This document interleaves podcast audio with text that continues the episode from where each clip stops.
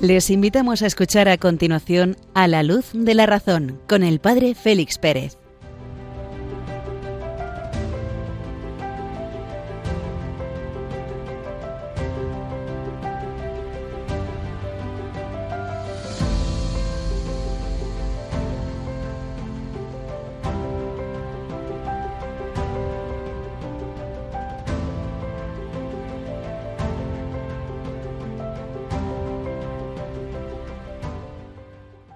Muy buenas noches, queridos amigos de Radio María. Iniciamos en esta medianoche del 31 de enero de 2024 la singladura de nuestro programa A la luz de la razón.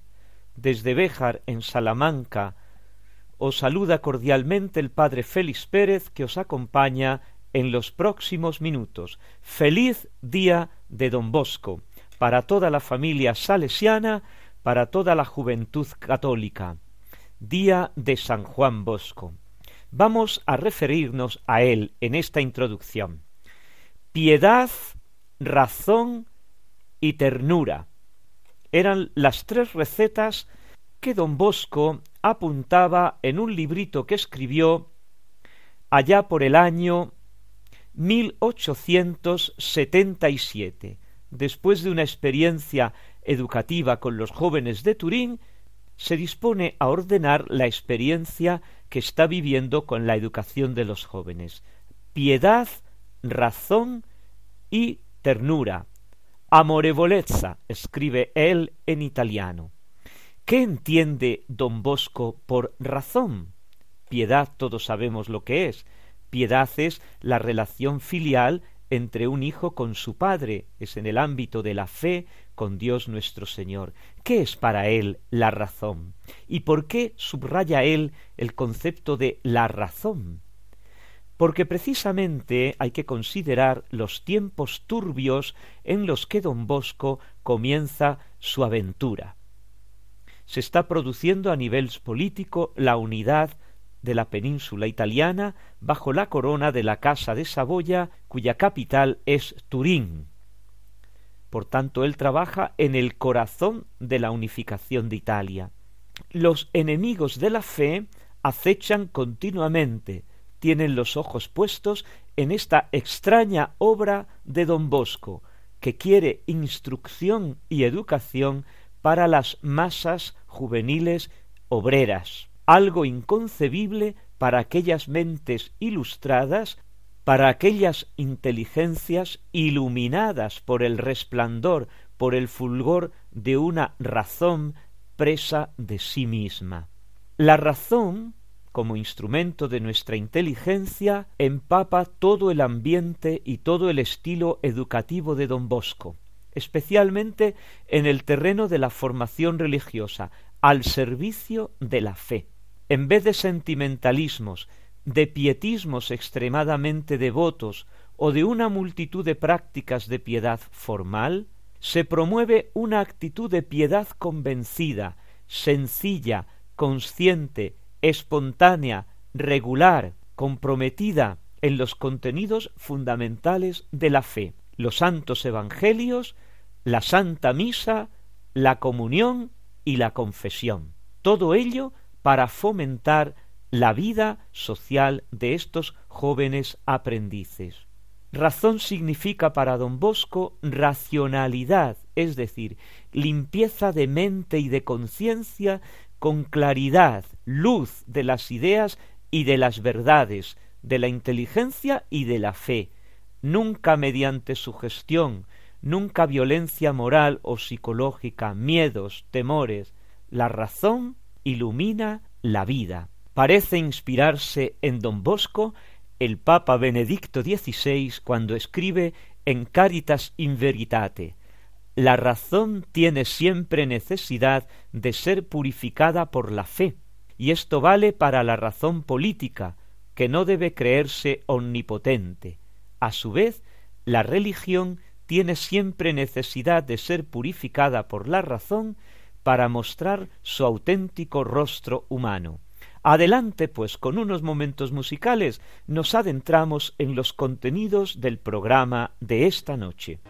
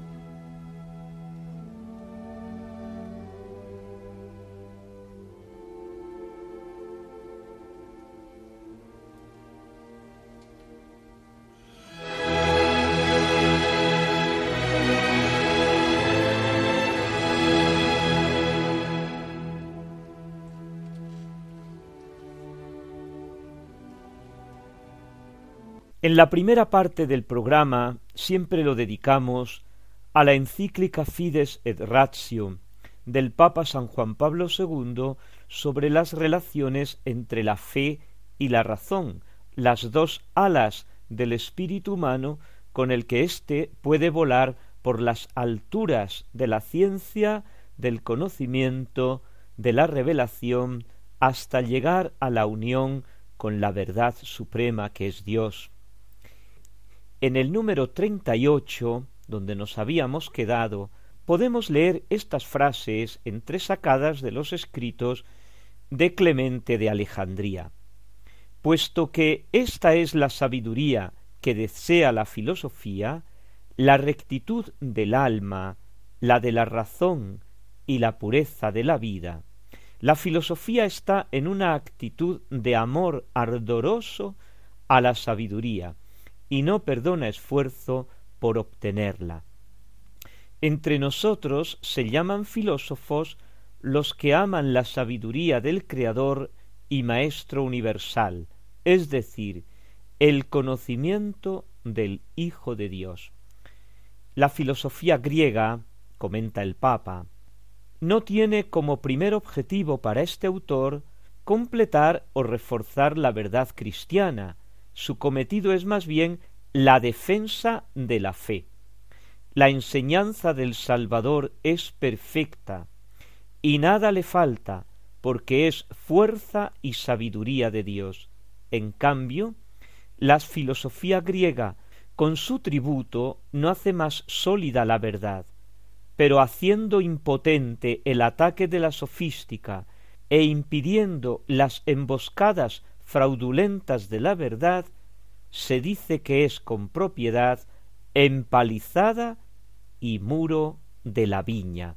Vamos a volver a Clemente de Alejandría para situar en, el esquema que presenta para acceder a la verdad suprema el lugar que ocupa exactamente la filosofía nos habíamos quedado en el programa anterior viendo cómo la verdadera filosofía o eclesiástica que llamaba él es la que él contrapone a la filosofía de los gnósticos, a la gnosis herética.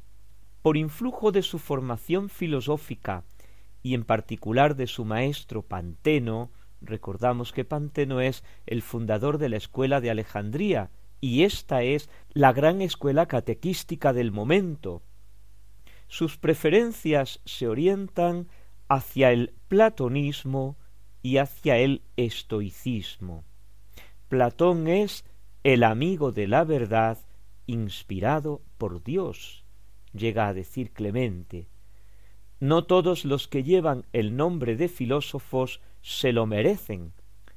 Pitágoras, Sócrates y Platón honraron este título con su vida y con su doctrina, pero no así, por ejemplo, dice él, los sofistas y los epicúreos, que son indignos de llevar el nombre de filósofos. Él personalmente no se ascribe a ningún grupo filosófico, a ninguna escuela. Entiende la filosofía en sentido ecléctico. ¿Qué quiere decir ecléctico?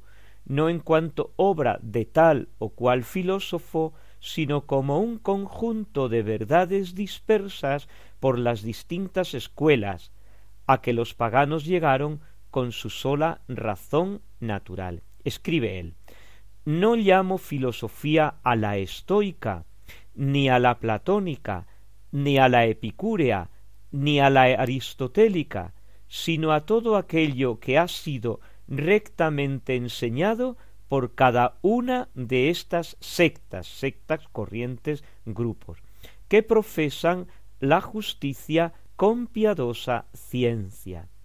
Ese conjunto selecto, eclecticón, en griego ecléctico, es lo que yo llamo filosofía.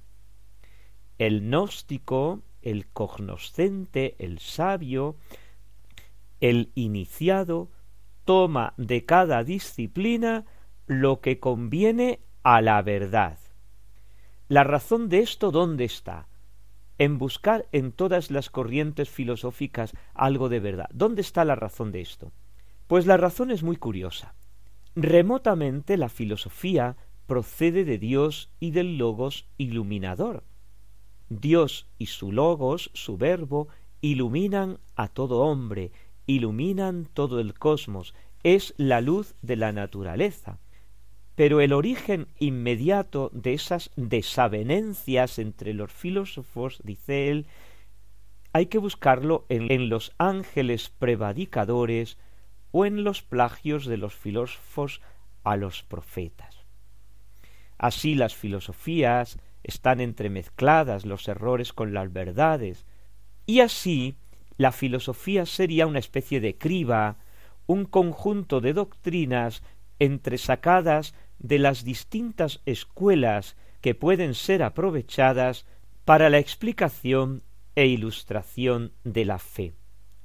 De esta manera, la filosofía de los griegos es un fundamento de la filosofía cristiana, expresión esta que casi al pie de la letra aparece por primera vez en Clemente, filosofía de Cristo, filosofía cristiana, si bien hay que entenderla como un equivalente a la doctrina propia del cristianismo basada en la fe y contrapuesta a la filosofía puramente racional. Y es que Clemente distingue claramente entre la filosofía pagana, puramente racional, y la doctrina propia del cristianismo. Pero la clave del pensamiento de Clemente hay que buscarla en su aplicación del concepto del logos. Para San Juan el Evangelista, el Logos era la luz verdadera que alumbra a todo hombre que viene a este mundo, dando a la verdad un sentido cristocéntrico pleno. Toda verdad, hállese donde se halle, procede de una sola fuente, que es el Logos eterno de Dios, el cual, ya antes de la encarnación, fue iluminando sucesivamente con destellos parciales a los hombres, primero a los judíos por medio de sus profetas, después a los griegos por medio de sus filósofos y finalmente de una manera plena a los cristianos. Así, el judaísmo y la filosofía son a manera de dos ríos que contienen una misma verdad y que desembocan en el cristianismo. La filosofía conducía a los griegos a Cristo, como la ley conducía a los hebreos a Cristo, llega a afirmar en Strómatas. Hay pues dos testamentos antiguos, la Biblia para los judíos y la filosofía para los griegos, y un testamento nuevo, que es el Evangelio, revelado a los cristianos por el Logos en persona. Uno es el sembrador, dice, y una misma la semilla que se siembra. El sembrador es el Logos, la semilla la verdad. Las diferencias proceden del distinto terreno y del tiempo en que fue recibida. Por eso, si los hebreos pueden alegar una parte de verdad, continúa diciendo Clemente, también pueden hacerlo los griegos, los cuales han conseguido arrancar una pequeña partecilla de verdad del logos teológico. Y es que a todos los hombres les ha sido inspirado un cierto efluvio de verdad. A los bárbaros les fueron dados la ley y los profetas, a los griegos la filosofía, para que sus oídos se acostumbraran al Evangelio.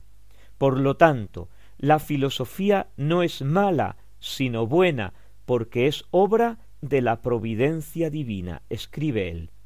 Dios es causa de todos los bienes, de unos como de los dos testamentos viejo y nuevo, causa principal, y de otros, como la filosofía, causa secundaria. La filosofía procede de Dios y del Verbo iluminador que es la fuente de toda verdad. Es una imagen luminosa de la verdad, un don divino concedido a los griegos para prepararlos al Evangelio y a la perfección que iba a traer Cristo. Y así, la filosofía es útil para los griegos y para los cristianos. A los griegos les sirve como preparación para la fe y para conducirlos a Cristo. Es el preludio y un auxiliar del cristianismo. La filosofía sirvió a los griegos de pedagogo, como la ley lo hizo a los hebreos. Antes de la venida de Cristo, la filosofía les era necesaria a los griegos para su justificación. Y después de la venida de Cristo, les sirve para prepararse a recibir la fe. Y después de que han recibido la fe, les sigue siendo útil para profundizar en su conocimiento y poder defender la fe.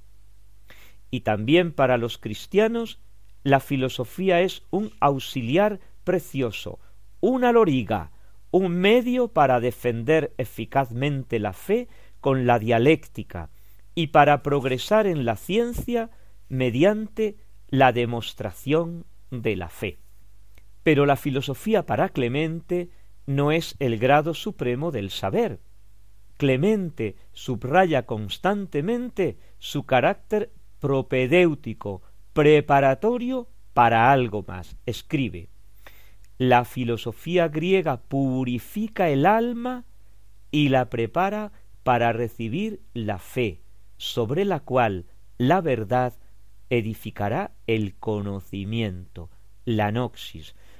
Por encima de la filosofía, que es un conocimiento puramente racional, quedan otros dos grados superiores y ascendentes hacia el conocimiento perfecto, que son la fe y la noxis.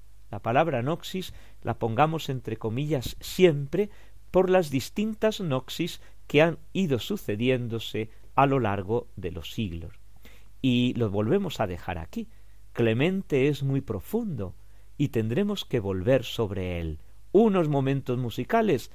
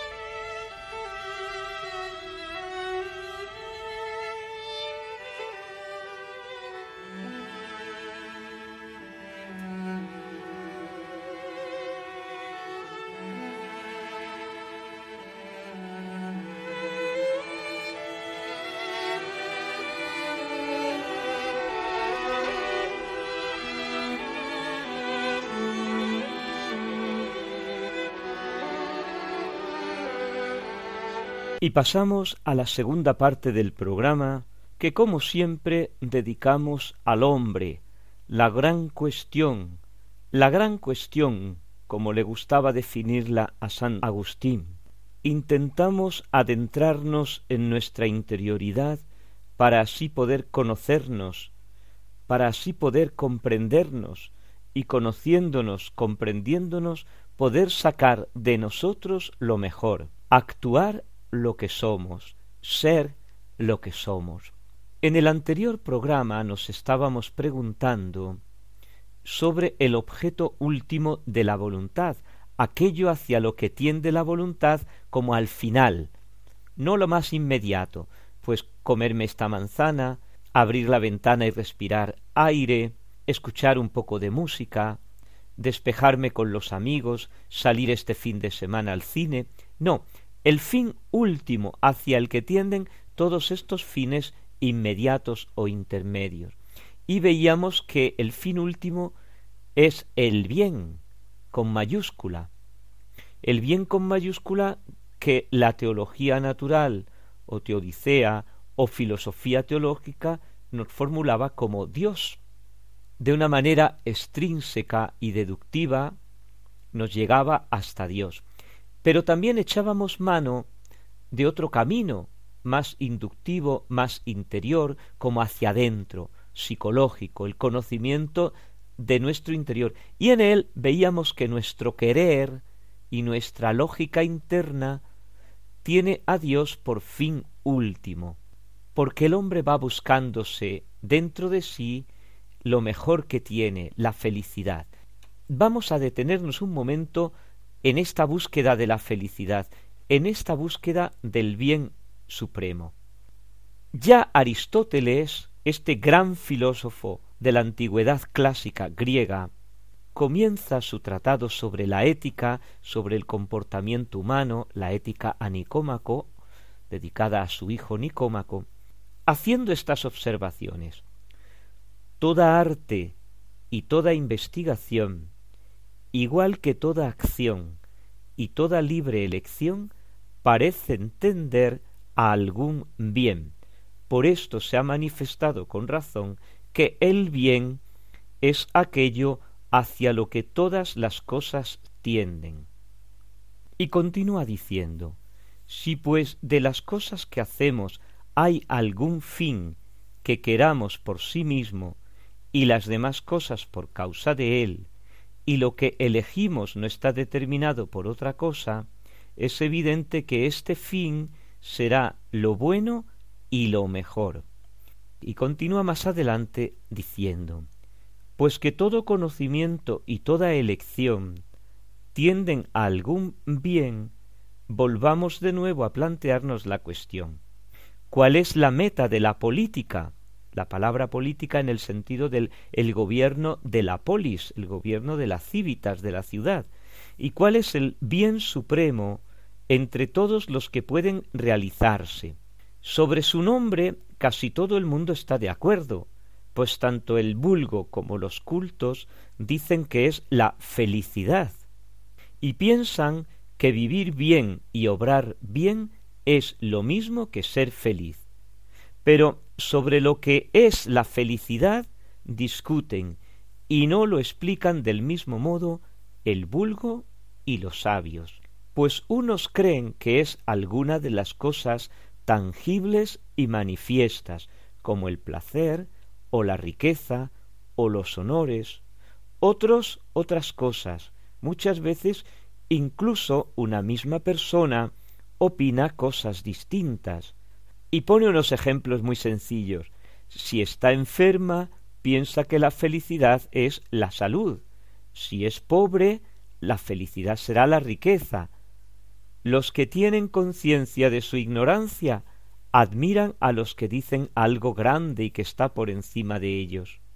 Y luego se sigue preguntando dónde está la felicidad, para, a lo largo de su libro, de su tratado, ir respondiendo en qué consiste la felicidad.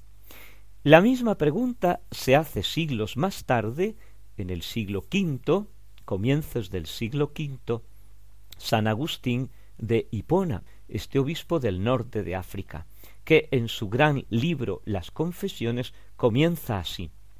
Grande eres, Señor, y muy digno de alabanza. Grande tu poder y tu sabiduría no tiene medida. Y pretende alabarte el hombre, pequeña parte de tu creación, y precisamente el hombre, que revestido de su mortalidad, lleva consigo el testimonio de su pecado y el testimonio de que resistes a los soberbios, con todo, quiere alabarte el hombre, pequeña parte de tu creación. Tú mismo le excitas a ello, haciendo que se deleite en alabarte, porque nos hiciste, Señor, para ti, y nuestro corazón está inquieto hasta que descanse en ti. Subrayamos esta última frase. Nuestro corazón está inquieto hasta que descanse en ti. Así comienza San Agustín su precioso libro que todos deberíamos leer al menos una o mejor varias veces en la vida, las confesiones de San Agustín. Nuestro corazón está inquieto hasta que descanse en ti. Y continúa él diciendo, no me resisto a no leerlo. Dame, Señor, a conocer y entender qué es primero, si invocarte o alabarte, o si es antes conocerte que invocarte, mas, ¿quién habrá que te invoque si antes no te conoce? Porque no conociéndote, fácilmente podrá invocar una cosa por otra. ¿Acaso más bien no habrás de ser invocado para ser conocido? Pero ¿cómo invocarán a aquel en quien no han creído? ¿Y cómo creerán si no se les predica, como dice el apóstol San Pablo? Ciertamente Alabarán al Señor los que te buscan, como canta el Salmo, porque los que le buscan le hallan, y los que le hallan le alabarán. Y termina él diciendo San Agustín, que yo Señor te busque invocándote, y te invoque creyendo en ti, pues me has sido predicado. Te invoca, Señor, mi fe, la fe que tú me diste e inspiraste por la humanidad de tu Hijo, y el ministerio de tu mensajero. ¿Cómo se acordaba San Agustín aquí de su mensajero, de su obispo en Milán, San Ambrosio? Vemos entonces que para Aristóteles ni los honores, ni el placer, ni la salud son la felicidad, sino que es algo más allá. Y San Agustín nos coloca en este su primer escrito, podemos decir, las confesiones, primer escrito no cronológico, sino biográfico, lógico, la felicidad como meta última, el conocimiento y la unión con Dios como meta última de la vida. Nuestro corazón estará inquieto como la mariposa de flor en flor hasta que descanse en ti. Y un discípulo de ambos, Santo Tomás de Aquino, que va él también como la abeja libando de flor en flor lo mejor para ofrecer la miel de sus enseñanzas, Santo Tomás de Aquino, en la segunda parte de su Suma Teológica, la Suma Teológica Santo Tomás la escribe para los que van a empezar a estudiar teología, nosotros nos creemos que la suma es el sumum, el culmen de la teología, y sin embargo él lo concibe porque así lo veían los novicios dominicos que comenzaban los estudios que les faltaban fundamentos. Y entonces él concibe escribir un, un libro que le sirva como de principio de introducción a los grandes temas de filosofía y de teología que los estudiantes dominicos van a ir tratando. La suma teológica libro de introducción. Bueno, pues la segunda parte, la primera parte la dedica a exponer el misterio de Dios y de la creación, la segunda parte la dedica a cómo la creación que Dios ha creado vuelve a Dios.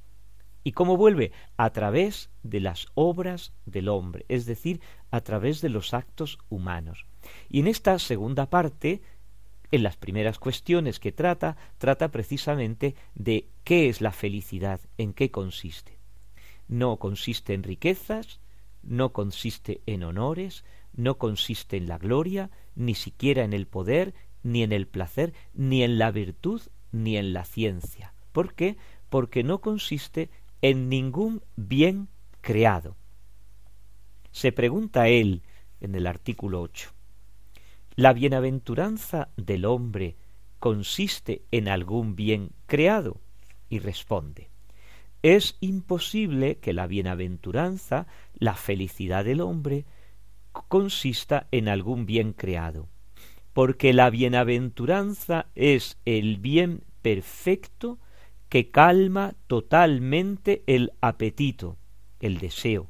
De lo contrario, no sería fin último si aún quedara algo por apetecer. Lógico, sentido común. Pero el objeto de la voluntad, que es el apetito humano, es el bien universal, el bien total. Por eso está claro que sólo el bien universal, total, puede calmar la voluntad del hombre. Ahora bien, se pregunta, esto no se encuentra, el bien universal, en algo creado, sino sólo en Dios, porque toda criatura tiene una bondad participada. Participada quiere decir que es una parte, que tiene una partecita, recibida de alguien que es bondad infinita, pues una bondad finita, limitada, parcial. Por tanto, sólo Dios puede llenar la voluntad del hombre, como dice el Salmo 102, el que colma de bienes tu deseo. Luego la bienaventuranza del hombre consiste en sólo Dios. Y va a seguir preguntándose en la cuestión tres ¿qué es la bienaventuranza? Si la bienaventuranza es algo del apetito sensitivo, si la bienaventuranza es algo de la inteligencia, si la bienaventuranza es algo de la voluntad, para concluir que la bienaventuranza eterna, la felicidad última consiste en la visión de la esencia divina, en ver a Dios cara a cara, ver a Dios cara a cara. Esto que le estaba prohibido al hombre en el Antiguo Testamento, verás a Dios y no quedarás con vida. Por eso cuando Dios pasa junto a la gruta donde está escondido Moisés donde está escondido Elías, se cubre para no verle, porque no puede verle y quedar con vida. Es imposible que la felicidad del hombre esté en algún bien creado, en algún bien de este mundo, porque todos los bienes creados, todos los bienes de este mundo son participados, son una pequeña parte. Este análisis que venimos haciendo tanto en Aristóteles como es en San Agustín, como en Santo Tomás, es de orden metafísico, pero se apoya sobre hechos de experiencia universal. Cada uno de nosotros tenemos experiencia de que queremos la felicidad, de que buscamos la felicidad, de que continuamente la estamos buscando. Y si la estamos buscando continuamente quiere decir que no la hemos hallado, porque no se encuentra en este mundo. Con lo cual, este mismo análisis desde nuestra experiencia nos lleva a una afirmación valedera absolutamente y con derecho. Sosteniendo esta verdad metafísica, declaramos falsa toda felicidad que el hombre pretenda encontrar en un bien finito, en un bien de este mundo. En este mundo no es posible encontrar la felicidad plena y perfecta. No es necesario decir que en el plano de la conciencia reflexiva nuestra, de nuestra libertad, el hombre puede poner su fin último en cosas distintas de Dios, ya San Pablo dice enérgicamente que hay gentes que hacen un dios de su vientre, para ellos su dios es el vientre, hay otros que hacen un dios de la ciencia o del arte. Y una vez más estamos en la disyuntiva entre la voluntad como naturaleza, natura, que siempre busca el bien inmediato para el bien último, y la voluntad libera donde reside el drama de nuestra vida, en que podemos realmente equivocarnos en las elecciones, como iremos viendo más adelante. Vamos a dejarlo aquí, porque nos han ayudado mucho, tanto San Agustín como Aristóteles como Santo Tomás, a descubrir que la felicidad no se encuentra en nada de este mundo, sino que las pequeñas felicidades que nos vamos encontrando en este mundo provienen todas de la felicidad eterna, del bien con mayúsculas, del bien supremo. Cuánta razón tenía Platón en colocar el bien con mayúsculas en el culmen de todos los seres. Su olfato metafísico le llevaba a eso. La cultura en la que se expresa del mundo politeísta griego le hacía difícil expresar la unicidad de Dios, identificar ese bien absoluto con el Dios que se estaba revelando al pueblo de Israel. Unos momentos musicales y proseguimos con el programa.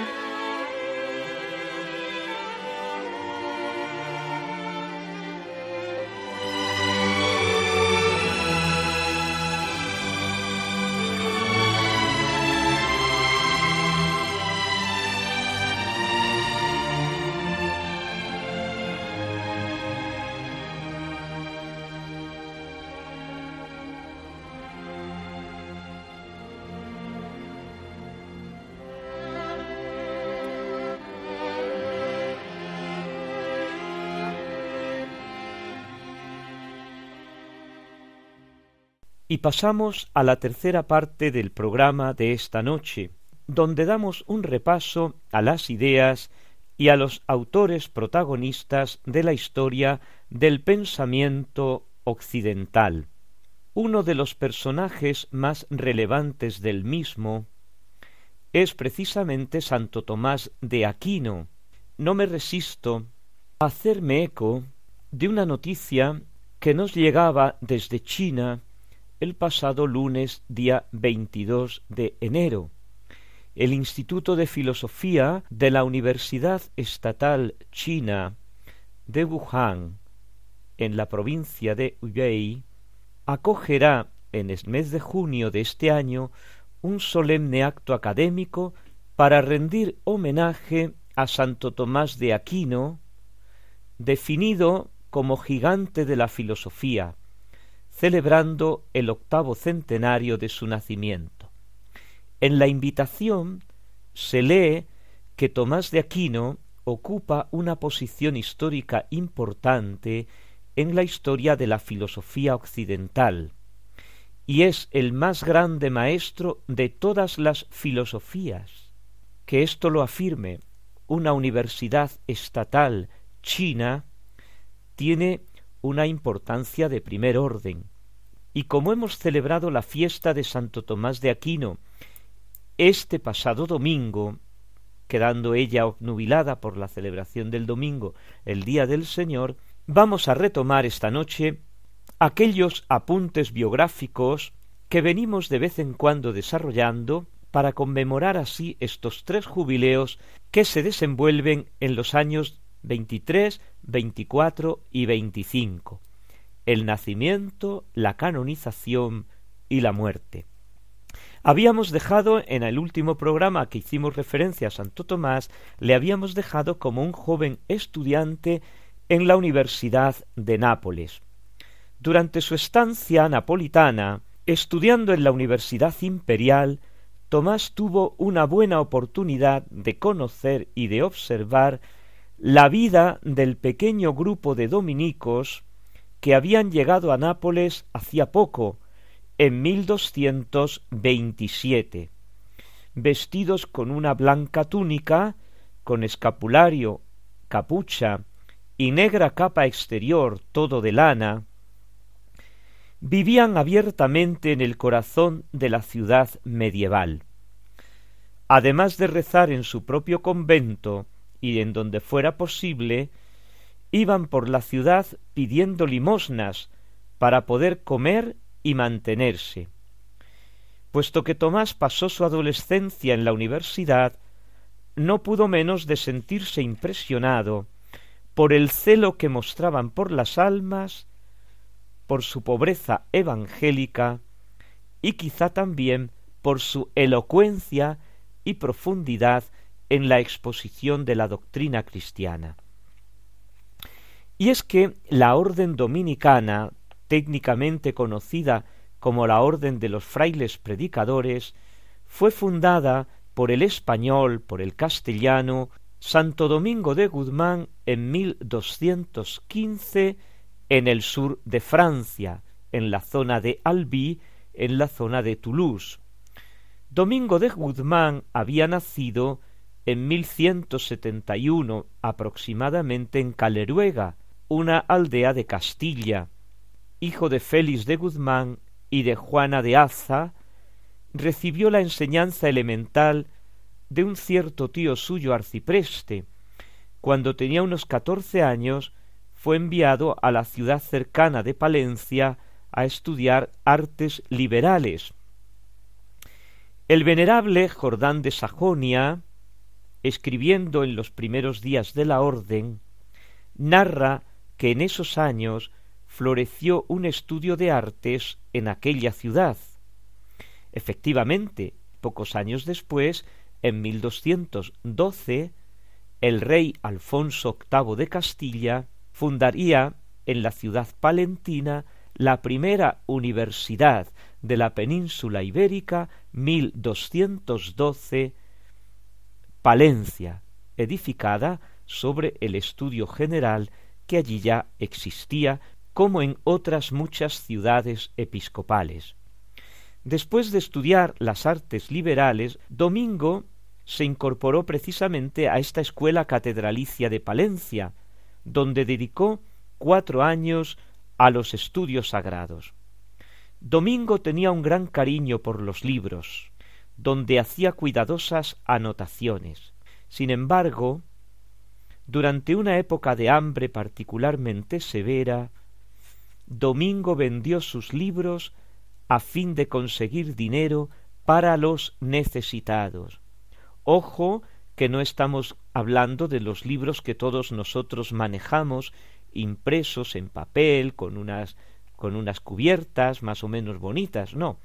Estamos hablando de aquellos antiguos manuscritos, de aquellos antiguos pergaminos, de aquellos antiguos escritos en pergamino, escritos en papiro, con, esas letras capitulares, con esa belleza de escritura. De esos libros es de los que estamos hablando. Tener un libro de esos era tener un tesoro. Y sin embargo ya Domingo los tenía.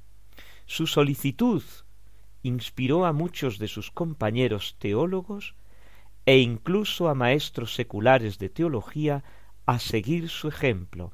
Vendieron sus libros para dar de comer a los necesitados en aquella circunstancia de hambre particularmente intensa. Esta acción modélica no fue una decisión fácil para Domingo, por el valor de los libros, y Domingo además había adquirido el hábito del estudio desde una edad muy temprana, para él personalmente eran un tesoro, y sin embargo se desprende en favor de los pobres. Como clérigo, Domingo pertenecía al clero secular y era miembro del capítulo catedralicio, ya en la catedral de Osma.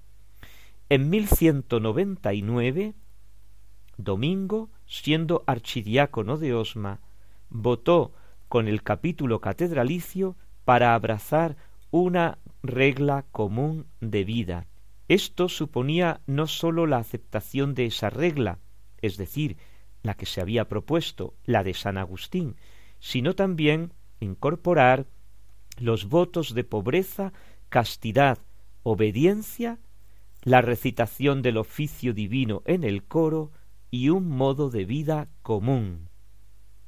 Fue de hecho canónigo regular de la Orden de San Agustín, viceprior del capítulo catedralicio de Osma, y en este modo de vida Domingo se consagró a la ferviente oración y a un estudio asiduo.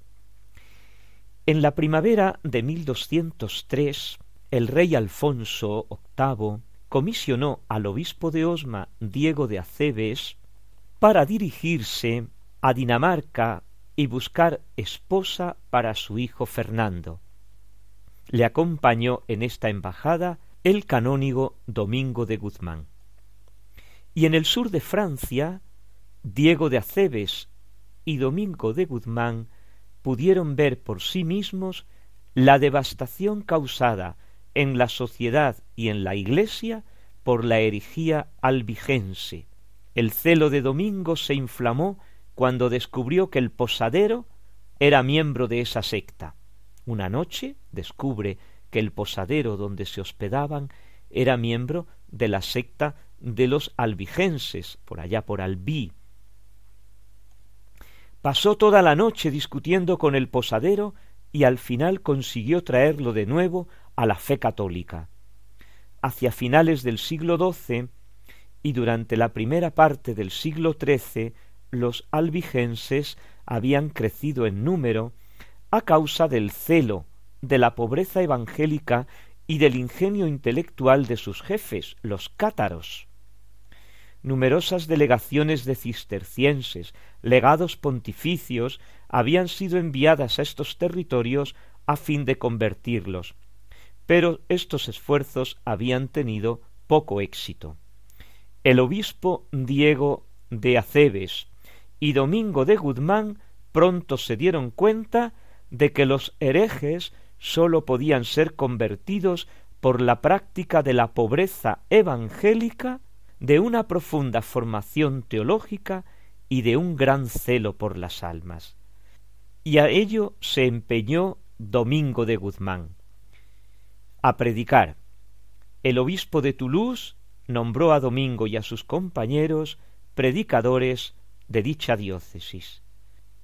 Y así nace la orden de predicadores. La primera comunidad religiosa se establece en Toulouse en abril de 1215. Cuando Pedro Seila, ciudadano de amplios medios económicos, profesa ante Domingo y le dona sus tres casas de Toulouse. Acaba de nacer prácticamente la orden de predicadores. La orden de la que va a formar parte Tomás de Aquino, el más grande maestro de todas las filosofías, como acaba de nominarlo esta Universidad Estatal China de Wuhan. Y obtenida la autorización episcopal para predicar en la diócesis de Toulouse, Domingo y sus asociados se presentaron ante el inglés Alejandro Stanverdi, maestro secular de teología, que enseñaba por entonces en la escuela catedralicia de Toulouse, para que fuese el primer profesor del nuevo grupo de predicadores. Pero Domingo no se detuvo aquí quería la guía y la confirmación del Papa, para que la misión de enseñar y de predicar pudiese continuar después de la muerte del obispo Fulco de Toulouse, e incluso con un más amplio apostolado.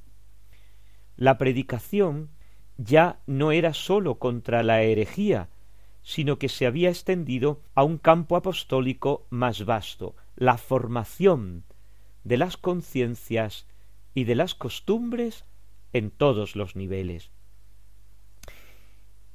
La predicación evangélica pertenece por derecho propio al obispo, al episcopado, al colegio episcopal.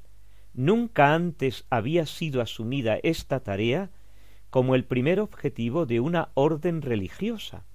Quien predicaba propiamente era el obispo, que lo hacía desde la cátedra, lugar de la enseñanza, la cátedra, la sede de la catedral, catedral, cátedra, obispo.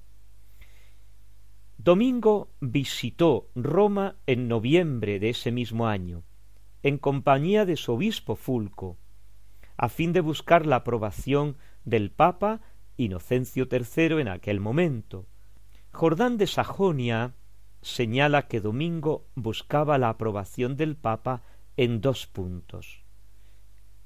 Escribe Ellos pidieron al señor Papa Inocencio que confirmase en favor del hermano Domingo y de sus discípulos una orden que fuese llamada y que de hecho sería una orden de predicadores, y del mismo modo que confirmase los beneficios que habían sido asignados a los frailes por el conde y por el obispo. El Papa quería sin duda esperar la decisión del concilio que acababa de ser convocado, en lo referente a los temas de la predicación y de la fundación de nuevas órdenes, y así el Papa Honorio III, su sucesor, el 22 de diciembre de 1216, aprobó plenamente el fin y las facultades de los frailes predicadores, confirmando la misión y el carácter casi revolucionario de la orden. Su autorización para predicar incluía todo tipo de predicación apostólica, la comunicación de la verdad en las aulas, por escrito, en el púlpito, en sermones públicos, de cualquier forma que fuese, para la salvación de las almas. Ya está plenamente constituida la orden de predicadores. Vamos a dejarlo aquí.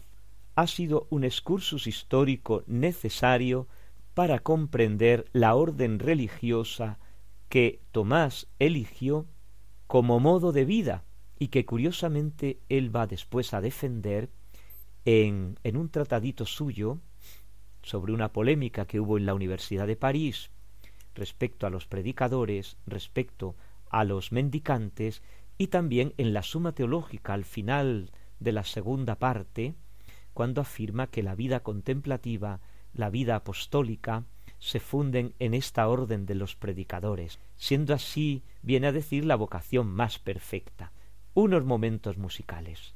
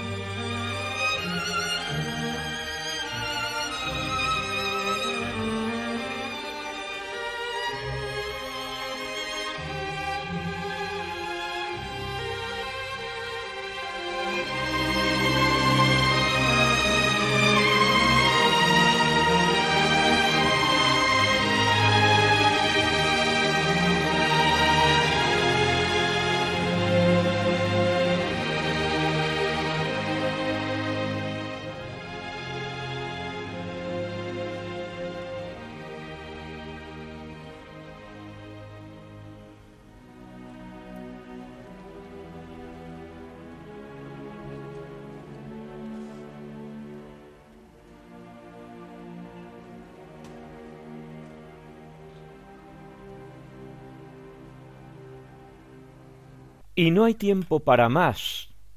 Hemos llegado al final de nuestro programa cuando las señales horarias de medianoche nos indican en las Islas Canarias el cambio de día, una hora más en la península, Baleares, Ceuta y Melilla.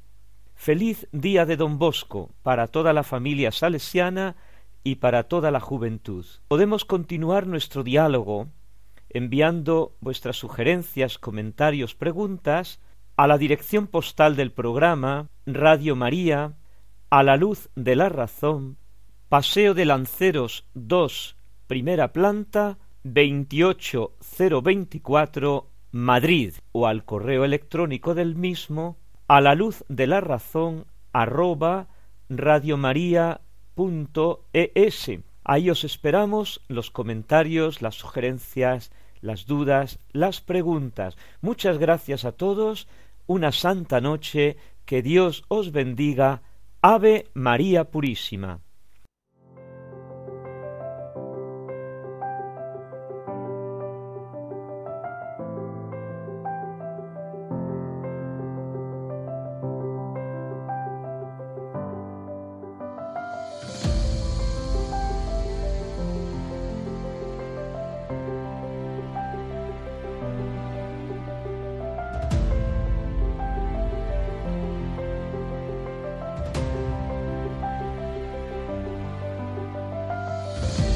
Han escuchado en Radio María A la Luz de la Razón con el Padre Félix Pérez.